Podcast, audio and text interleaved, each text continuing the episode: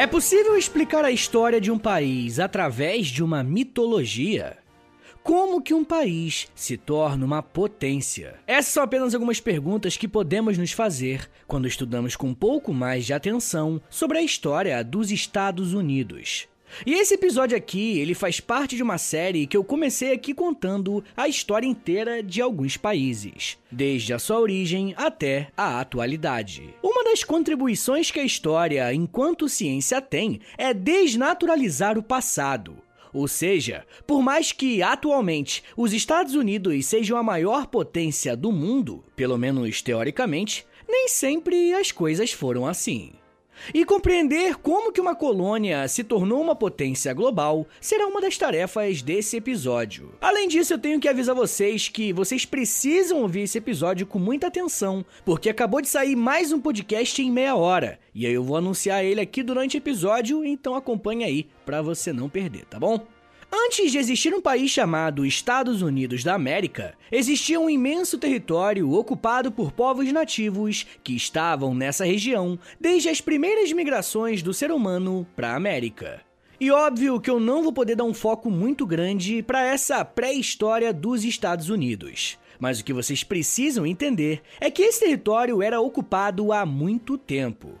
Se eu for fazer um panorama geral a respeito dos principais povos indígenas da América do Norte, eu posso citar os iroqueses, algonquinos, sioux, apaches e os esquimós, que ficam ao extremo norte.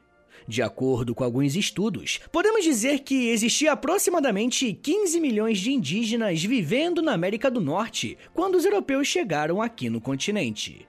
E é importante ter isso em mente, porque vão ser esses grupos que terão o primeiro contato com os estrangeiros, e vai ser a partir dessa relação que uma nova cultura vai se formar. O contexto da invasão dos europeus na América do Norte está inserido no esforço das grandes navegações, período em que monarquias nacionais europeias investiram e enviaram navegadores para estabelecerem novas rotas comerciais, até que nesse caminho um continente inteiro foi encontrado. Por mais que essa seja uma informação bem difundida, que os ingleses foram responsáveis por colonizar o que seria os Estados Unidos, os ingleses não foram os primeiros europeus a chegarem na América do Norte. Países como a França e a Espanha já começaram a desbravar essa parte do continente no final do século XVI e estabeleceram alguns pontos de colonização. A Espanha, por exemplo, explorou regiões como a atual Flórida, Texas e a Califórnia ainda na década de 1560. A coroa britânica só conseguiu encontrar um espaço maior na América do Norte no início do século 17, com a fundação da primeira colônia inglesa chamada Virgínia, no ano de 1607. Dentro dessa colônia, a cidade de Jamestown foi criada para receber os primeiros europeus. O objetivo dessa colônia era procurar ouro e outros metais preciosos. Existia uma expectativa de sucesso porque a Espanha estava faturando muito alto com as suas colônias e com as suas conquistas contra os povos nativos. Porém, não foi encontrado nenhum tipo de metal precioso na Virgínia. Como eles não encontraram nem ouro e nem prata, a coroa britânica precisou encontrar uma outra forma de lucrar com esse território. E a formação de novas colônias estava intimamente ligada à produção econômica que seria adotada. Ao longo do século XVII, os ingleses conseguiram se espalhar cada vez mais para a costa leste da América e fundaram várias novas colônias. Em 1634, foi fundada a colônia de Maryland, em 1663, foi a vez da Carolina do Norte, e pouco tempo depois, a Carolina do Sul e a Geórgia em 1732. E o que todas essas colônias têm em comum é que elas ficam mais ao sul das posses inglesas, e por isso elas vão ter uma mesma forma de gerir a sua economia: a plantation. Esse é um daqueles termos muito usados na época da escola e que, quando saímos, geralmente esquecemos do que se trata. Em poucas palavras, podemos dizer que o sistema de plantation é baseado em grandes propriedades de terra, que é um latifúndio, onde geralmente um único item é produzido, que é a monocultura. Mas uma coisa que você não pode esquecer a respeito da plantation é que a base da mão de obra desse sistema econômico é a escravidão africana. Ou seja, desde os primeiros anos da colonização inglesa na América, a mão de obra africana foi utilizada. Muitas pessoas acreditam que o plantation e o uso do trabalho escravo fazia das colônias do sul algo mais atrasado e retrógrado. E se usarmos os olhos de hoje, essa análise está correta. E eu preciso que vocês guardem essa informação. Bom, mas essas não foram as únicas colônias a serem fundadas. Mais ao norte, os ingleses também conseguiram fundar as colônias de Massachusetts em 1630. Depois foi New Hampshire, Connecticut e Rhode Island em 1636. Só que essas colônias tinham algumas particularidades em relação às colônias do sul. Essas tinham as suas economias baseadas na pequena agricultura, na pecuária e no comércio de pescados, milhos e outros itens que sobraram da produção de subsistência, além, claro, da extração de madeira. Conhecer a forma que as chamadas 13 colônias se organizavam economicamente é muito importante para entendermos como que esses territórios lidavam com a questão social. E com isso eu tô querendo levar você a pensar nas pessoas que foram para as 13 colônias para participarem do processo de colonização. Existe um mito muito comum a respeito da colonização dos Estados Unidos, que é a respeito da origem das pessoas que foram para lá. Alguns materiais mais antigos diziam que os ingleses que foram para a América eram apenas religiosos corajosos que tinham uma vontade de desbravar um novo país. E a questão é que isso só em partes é verdade. Existiram diferentes grupos de pessoas que foram levadas para essas 13 colônias. Tivemos uma boa parcela de aventureiros europeus que quiseram tentar a sorte nesse novo continente, como uma nova forma de melhorarem de vida. Eles usavam o termo fazer a América, que significava vir até o nosso continente para conseguir riqueza de alguma forma. Também existiram pessoas que foram levadas para as 13 colônias como uma forma de tirá-las da Inglaterra. E esse grupo de pessoas era composto por bandidos e pessoas indesejadas socialmente. Mas é claro que também tivemos muitos grupos de cristãos protestantes que foram para a América fugindo de uma perseguição religiosa na Inglaterra. Podemos citar aqui os puritanos que migraram para Massachusetts e os Quakers. Bom, também tivemos imigrantes de outras nacionalidades, como galeses, escoceses, irlandeses e alemães, que foram para Nova York e Delaware. As 13 colônias eram um território muito convidativo a essas pessoas. E quem fala mais sobre isso é a historiadora Mariane Junqueira, Os imigrantes eram atraídos pelas notícias de liberdade religiosa, terra farta, ainda não demarcada ou cultivada. Fecha aspas. Para muitos, as 13 colônias simbolizavam uma terra de oportunidades e um novo começo. Porém, ela era uma colônia da Inglaterra, e isso trazia uma série de obrigações em relação à sua metrópole. E esse território, que foi colonizado para ser a maior fonte de riqueza da Inglaterra, se tornou mais tarde um grande problema.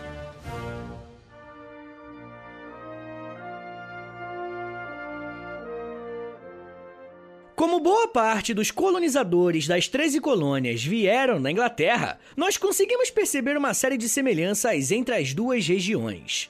Por mais que existam muitas semelhanças culturais entre a Inglaterra e as 13 colônias, que mais tarde vai se tornar Estados Unidos, existem algumas diferenças, como por exemplo na forma que o mesmo idioma é falado. E quem vai explicar um pouco melhor para nós por que que existe e como é essa diferença é o professor Luciano Cunha, do mais novo podcast Inglês em Meia Hora. Fala, Vitor. Fico feliz de poder estar aqui hoje e agradeço muito pela oportunidade de poder criar aí o Inglês em Meia Hora. Bem, quando a gente discute essas diferenças linguísticas entre países de mesma língua, a forma mais simples de compreender isso é entendendo a nossa própria relação com o português de Portugal já que assim como os Estados Unidos, também recebemos nosso idioma de um país colonizador. Por ter sido colônia, os Estados Unidos foram fortemente influenciados justamente por muitas imigrações. E já que, diferente da Inglaterra, não eram eles os criadores daquele próprio idioma, eles não se viam tão obrigados a seguirem as mesmas particularidades e eram mais abertos a aceitar novas pronúncias, vocabulários e etc. Com o tempo e com a distância cada vez maior do colonizador, a língua se alterou de forma natural, assim como o nosso português. Essas diferenças podem ser encontradas em diversas frentes, como em vocabulários, que no Reino Unido eu chamaria de futebol ou futebol, mas de soccer nos Estados Unidos, porque futebol é como eles decidiram nomear o esporte próprio deles. Ou então as batatas fritas, aquelas tipo McDonald's, que nos Estados Unidos eu chamo de French fries e na Inglaterra de chips. Outras diferenças se estendem por todo o idioma, como o R, por exemplo. O R americano ele é bem diferente do R britânico. Palavras como fogo, que seria fire nos Estados Unidos e fire na Inglaterra, temos inclusive uma diferença icônica como forma verbal. Quando falamos de tag questions, que são aquelas onde você afirma algo ou nega algo e depois reforça com uma pergunta conjugada na forma oposta, elas serão feitas de forma bem simplificada no britânico, mas mais cuidadosas no americano. Eu falo It's hot today, isn't it? no americano e It's hot today, in it no britânico. In it é uma forma coloquial simplificada da ideia de isn't it. E no dia a dia é bem comum ver um britânico usando in it mesmo que a tag question não seja feita com o verbo is. E a ideia é basicamente essa. É claro que existem muitas outras diferenças, mas nada que impeça a compreensão real. E, para fechar, eu trouxe uma frase do gigante da literatura, Oscar Wilde, que disse: We truly have everything in common with America today, except, of course, the language. Ou seja, nós realmente temos tudo em comum com a América hoje em dia, exceto, é claro, a língua. Obrigado, Vitor. E vejo todos vocês lá no Inglês Meia Hora. See ya! Deu para perceber como semelhanças não necessariamente se traduzem em unidade. Durante o processo de formação das 13 colônias, elas receberam uma certa autonomia em relação umas às outras, mas também, principalmente, em relação à coroa inglesa. O problema é que, durante o século XVIII, a Inglaterra precisava aumentar a sua arrecadação de impostos por conta de alguns conflitos que se envolveu na Europa. E quando se tem colônias, elas precisam fazer parte da recuperação do caixa do rei inglês. Só que essas medidas foram muito mal vistas nas 13 colônias, gerando uma série de revoltas. Uma das manifestações mais icônicas aconteceu em 1773, em Boston, quando uma série de civis lançaram caixas de chá no mar, protestando contra uma proposta de lei da coroa britânica que obrigava os colônios a comprar chá apenas da Inglaterra, encarecendo drasticamente o produto. Conforme as tensões aumentaram, as colônias iniciaram um processo de independência da Inglaterra. E, obviamente, a metrópole não aceitaria essa proposta, e por isso reprimiu violentamente, iniciando uma guerra que durou cinco anos. A independência dos Estados Unidos foi assinada no dia 4 de julho de 1776 e as 13 colônias assinaram a sua Declaração de Independência, se tornando, a partir daquele momento, os Estados Unidos da América. Como eles eram um país recém-criado, eles precisavam de uma identidade e buscaram isso na mitologia. E eu tô usando essa palavra meio que de propósito para chamar sua atenção, porque para criar uma unidade nacional, esse jovem país usou alguns recursos ideológicos, como por exemplo a política do Destino Manifesto. Como estamos falando de um país de maioria protestante, essas pessoas que estavam nos Estados Unidos se consideraram enviados por Deus para prosperarem nessa terra. Parte desse processo consistiria em expandir os seus domínios em direção ao oeste, mesmo que as terras que estavam ali já estivessem ocupadas por povos nativos há milhares de anos. Boa parte do século XIX foi marcada por esse avanço territorial, desapropriação de terras indígenas e massacres contra esses grupos. Por volta do ano de 1848, praticamente todo o território do atual Estados Unidos estava ocupado. E por mais que essa nova configuração territorial significasse uma pacificação do país, não foi isso que aconteceu. Como as colônias tinham sido construídas a partir do trabalho escravo, a independência gerou uma necessidade de discutir qual seria o destino dessas pessoas. Os estados do norte eram a favor de uma abolição da escravidão para que as pessoas pudessem trabalhar de forma assalariada. Porém, as colônias do Sul não eram a favor do fim da escravidão, porque isso impactaria diretamente a sua economia. Essa divergência foi levada para o campo de batalha, onde a disputa seria travada para saber qual projeto de nação os Estados Unidos seguiriam. A chamada Guerra de Secessão, ou Guerra Civil Americana, aconteceu entre os anos de 1861 e 1865, levando a quase um milhão de mortos. Por mais traumático que esse evento tenha sido, com a vitória dos Estados do Norte na guerra, a abolição aconteceu nos Estados Unidos em 1865. Porém, os estados derrotados tinham a liberdade de criarem leis segregacionistas para impedirem que a população negra do Sul desfrutasse da liberdade civil que tinham acabado de conquistar. Infelizmente, esse seria um tema central para compreender os Estados Unidos do século XX. E eu ainda quero falar mais sobre esse século tão importante para os Estados Unidos e como que eles se tornaram uma grande potência. Mas me dá um minutinho aí, tá, gente, que daqui a pouco a gente volta. E eu falo um pouco mais sobre disputas, crises econômicas, guerras, inimigos e democracia. Segura aí, que é um minutinho só.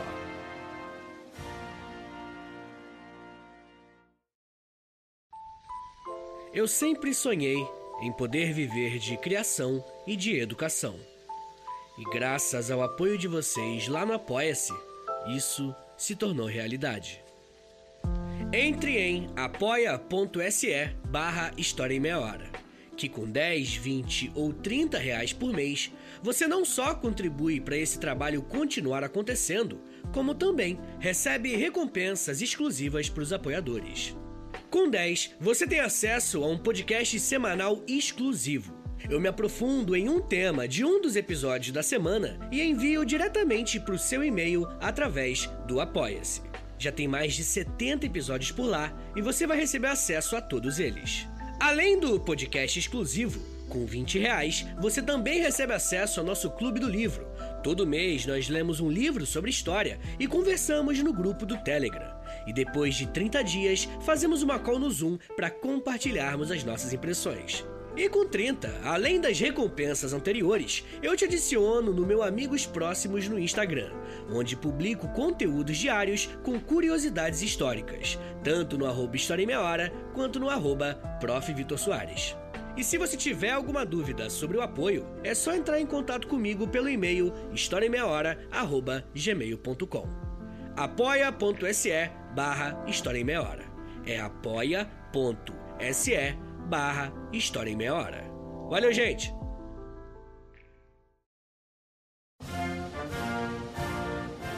Abre aspas. Todas as grandes raças foram raças lutadoras. E no minuto em que uma raça perde suas virtudes combativas, então não importa o que mais ela possa reter. Não importa quão habilidosa em comércio, finanças, ciências ou arte. Ela perdeu seu direito ao orgulho de estar em igualdade com as melhores. A covardia em uma raça, como em um indivíduo, é um pecado imperdoável. Fecha aspas. Essa frase foi dita pelo presidente Theodore Roosevelt em 1897, bem na virada do século. E mostra bem como a mentalidade do darwinismo social estava presente no imaginário estadunidense. Ou seja, a noção de que existem raças superiores e mais aptas à conquista do que outras. Essa era a mentalidade dos Estados Unidos na entrada de um novo século.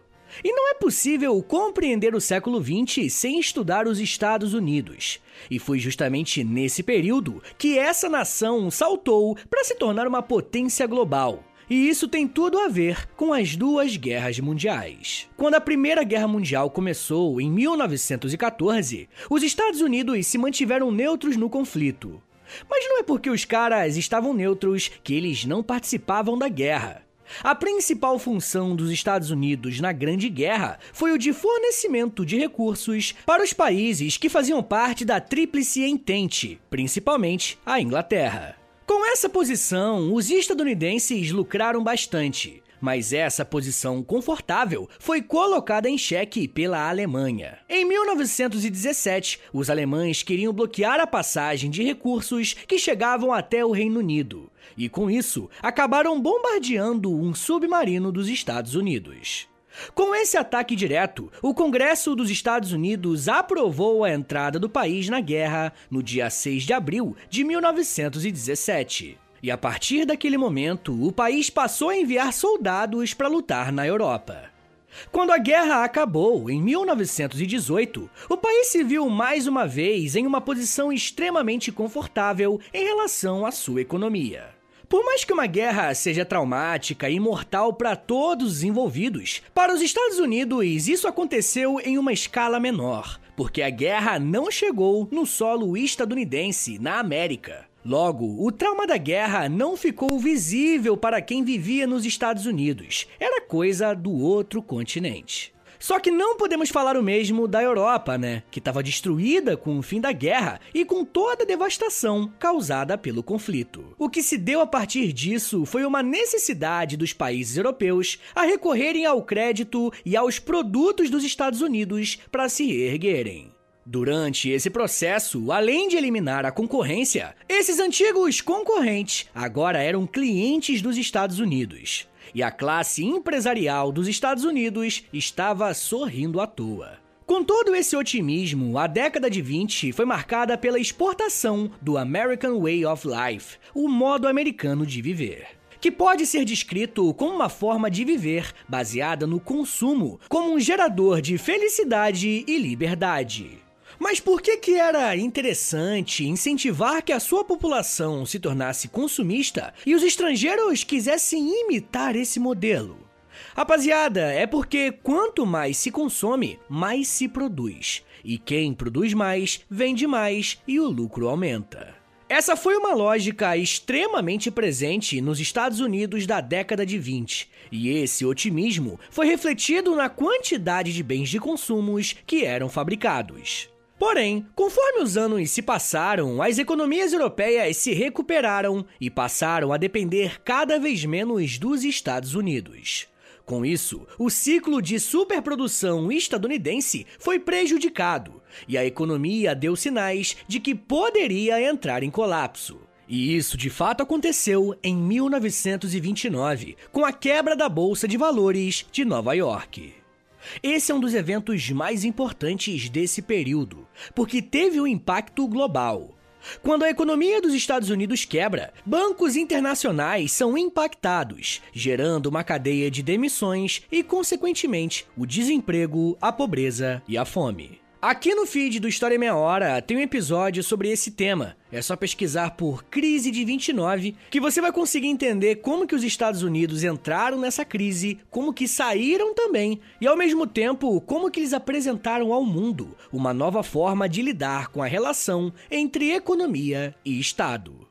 Alavancado por essa crise econômica, o Partido Nazista conseguiu aumentar a sua quantidade de votos na Alemanha em um processo que levou Hitler ao poder. Mais uma vez, o mundo estava prestes a entrar em um conflito de proporções mundiais. Mas, da mesma forma que ocorreu na Primeira Guerra, os Estados Unidos se mantiveram neutros em um primeiro momento. Essa posição de neutralidade mudou no dia 7 de dezembro de 1941, quando o Japão atacou a base naval de Pearl Harbor e, como resposta, os Estados Unidos declararam guerra aos países do eixo, que são a Alemanha, Itália e Japão. Se na Primeira Guerra Mundial os Estados Unidos não tiveram uma participação tão relevante, aqui já é o contrário. Os Estados Unidos enviaram para a Europa milhões de soldados e estiveram envolvidos em grandes operações, como por exemplo o Dia D, que tentava recuperar o território francês que estava ocupado por nazistas.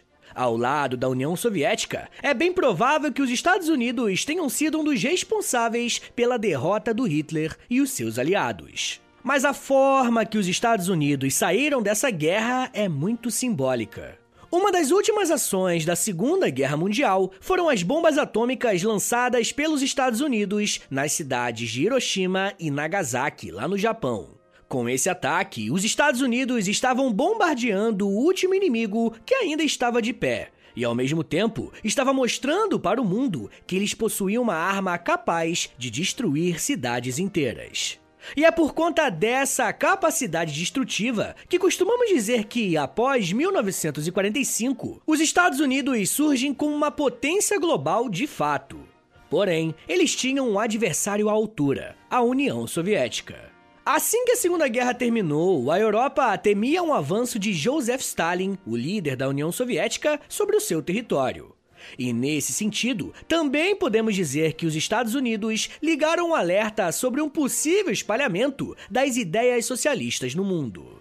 É por esse motivo que, em 1947, temos um discurso muito importante do presidente Harry Truman feito em cadeia nacional. E dá uma olhada num detalhe aqui que ele falou, abre aspas. Creio que a política americana deve apoiar os povos livres que resistem às tentativas de subjugação por minorias armadas ou pressões externas. Creio que devemos ajudar os povos livres a construir seus próprios destinos à sua maneira.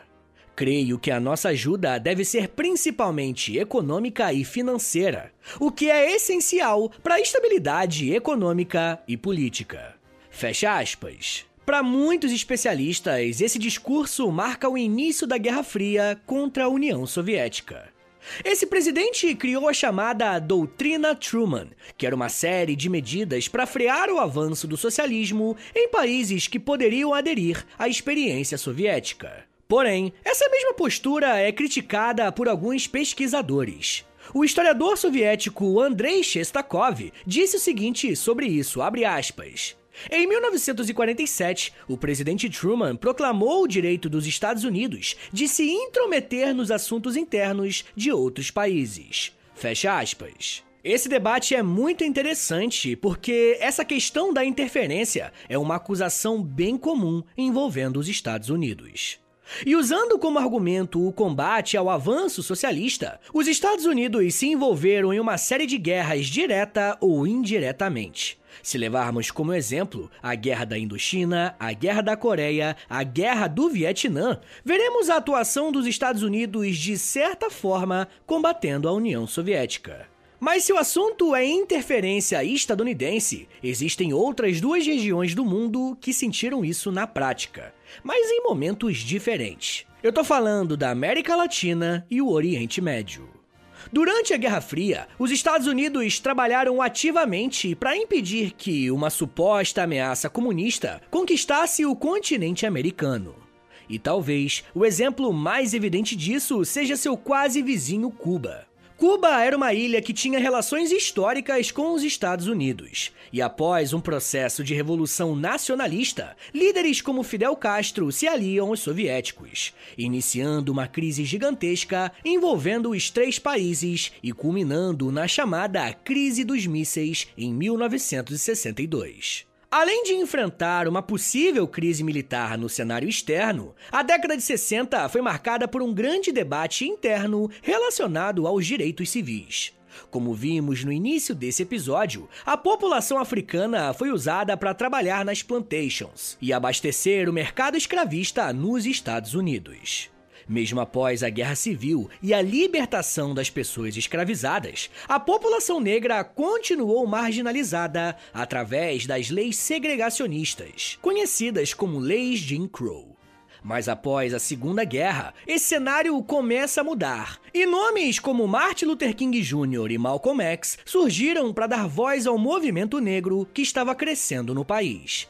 Inclusive, tem episódio aqui no feed sobre cada um dos dois. A principal militância da comunidade negra era a derrubada das leis de segregação, para a partir disso conseguirem ter melhores condições de vida sem se preocupar com as abordagens violentas dos policiais. Ainda na década de 60, os Estados Unidos prosseguem com a sua política intervencionista na América Latina para evitar um suposto avanço socialista. Só que não estamos mais falando de uma interferência econômica, e sim política. Durante as décadas de 60 e 70, os Estados Unidos deram sustentação política para diversos golpes de Estado nos países latinos, como Brasil, Chile, Argentina, Uruguai e Paraguai. E esses são apenas alguns exemplos dos países que passaram por experiências ditatoriais e os governos implantados tinham pleno apoio dos estadunidenses. Uma das formas de perceber esse apoio era na questão econômica, uma vez que muitos desses países tiveram mais facilidade para fechar negócios com empresas dos Estados Unidos ou às vezes com o próprio governo estadunidense.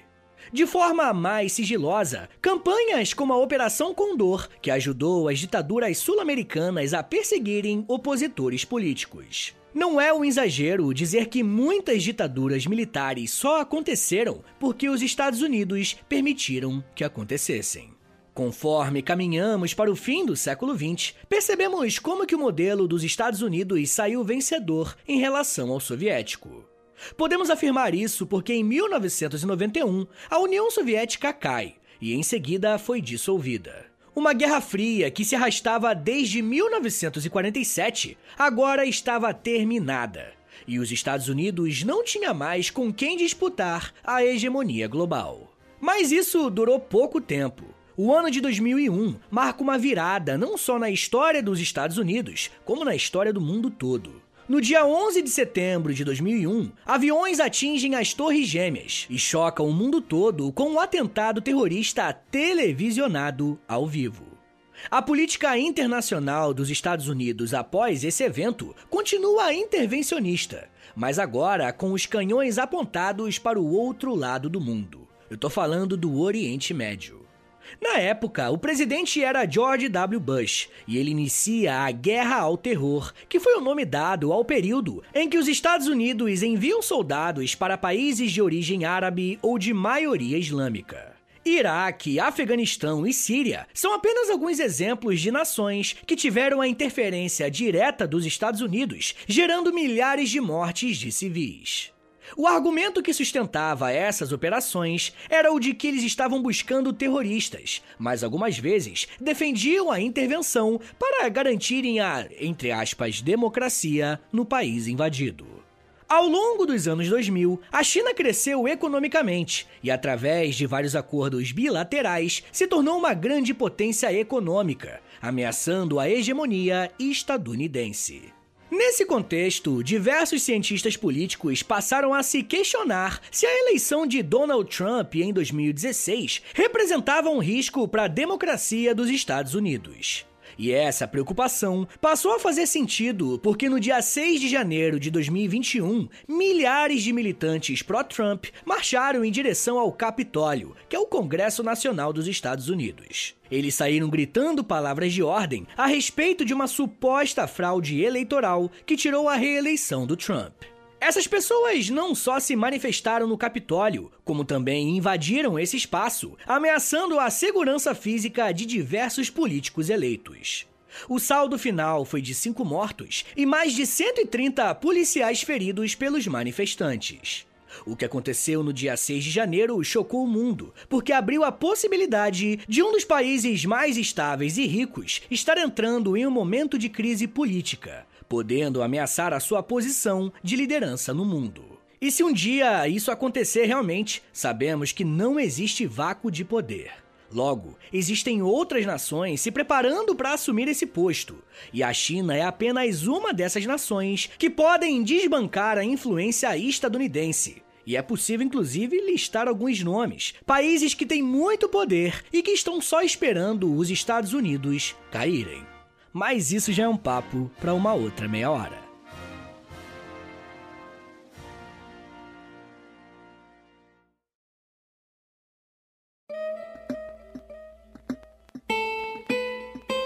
Senhores, muito obrigado por terem vindo até aqui. Meu nome é Vitor Soares, eu sou professor de História e você acabou de ouvir o História em Meia Hora.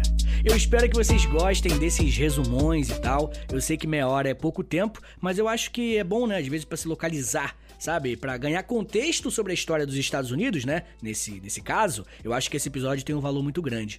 Então, se você quiser mais episódios desse tipo por aqui, de repente a história do continente europeu, história da China, história, sei lá, de outro país muito grande, pô, dá uma moralzinha, posta nos stories do Instagram, e aí você me marca no arroba História Meia Hora, ou você também pode postar no Twitter, e aí você me marca no arroba H30podcast, beleza? E ó, se você quiser esse podcast aí rolando por muitos anos ainda, se você gosta do História Meia Meia Hora, se você já aprendeu comigo, já riu comigo, alguma coisa, pô, dá uma chance. Passa lá no Apoia-se, quebra esse galho. É apoia.se barra História em Meia Hora, que lá tem mais de 100 episódios exclusivos, tem clube do livro, tem conteúdo diário no Instagram. Entra lá no apoia.se barra História em Meia Hora, porque além de você receber um monte de conteúdo exclusivo, você também ajuda o meu trabalho a continuar de pé, tá bom? Mas ó, só se você quiser e puder me ajudar. Também quero deixar claro aqui que eu tenho um Pix, tá bom, gente?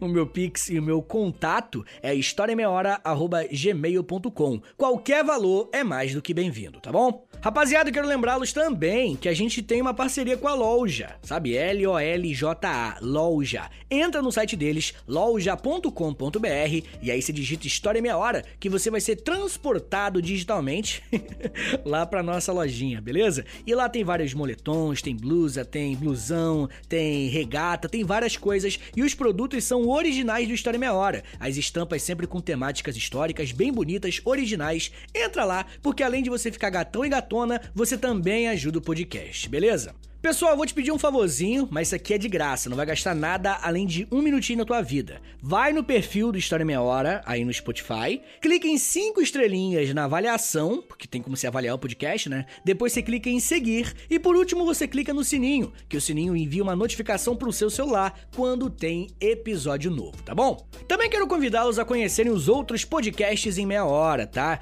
O História Meia Hora ele é o primeiro, né, que nasceu, mas tem o, é o projeto Educação em Meia Hora, o projeto que eu tô aí com muito orgulho encabeçando. Tem já o Astronomia em Meia Hora, tem o Geografia em Meia Hora, saiu esse ano Biologia em Meia Hora e também saiu o Inglês em Meia Hora, rapaziada. Como eu já falei aqui, esse episódio é o episódio de lançamento. Então dá uma chance, ouve lá o podcast porque ele é muito legal e ele tem o mesmo formato do História Meia Hora, né? Então se você gosta desse formatinho curto, veloz, dinâmico e tudo mais, você vai gostar do Inglês em Meia Hora porque é o mesmo formato.